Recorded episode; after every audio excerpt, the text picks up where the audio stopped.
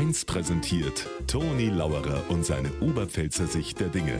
Immer werktags kurz vor 1 im Regionalprogramm für Niederbayern und die Oberpfalz auf Bayern 1.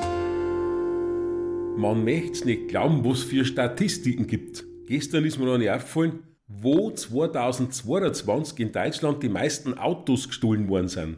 Tabellenführer Berlin, 29 Diebstähle pro 10.000 Autos. Letzter Bayern, ein Diebstahl pro 10.000 Autos. Im Kollegenkreis haben wir diskutiert, ich hab gemeint, das liegt an dem, weil Bayern so ehrlich sind. Aber die anderen haben gesagt, in Bayern braucht keiner ein Auto stellen, weil jeder schon eins hat.